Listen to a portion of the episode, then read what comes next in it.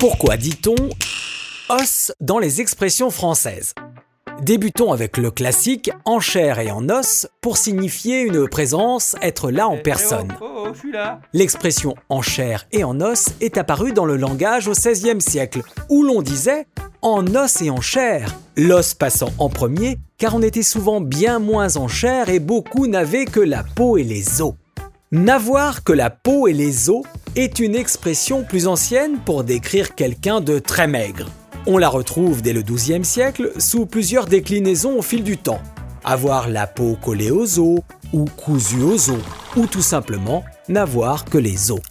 L'expression un os à ronger est une image pour occuper quelqu'un, voire s'en débarrasser, comme on donne un os au chien pour le distraire. On lui donne quelque chose de pas très important à faire pour éviter de lui confier une plus grande responsabilité.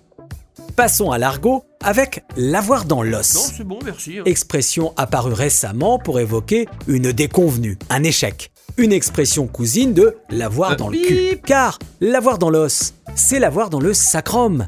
Il s'agit donc d'une délicate métaphore avec la sodomie. Eh oh Mouillons-nous avec l'expression tremper jusqu'aux os, qui, elle, date du XVIIe siècle et qui, avec le temps, continue d'être très utilisée.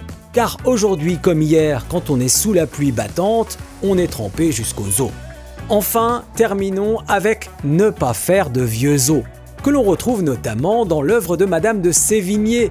Mais attention, du XVIIe au XIXe siècle, ne pas faire de vieux os voulait dire mourir jeune. Alors que de nos jours, ne pas faire de vieux os, c'est ne pas vouloir rester longtemps quelque part, avoir envie de partir. Allez.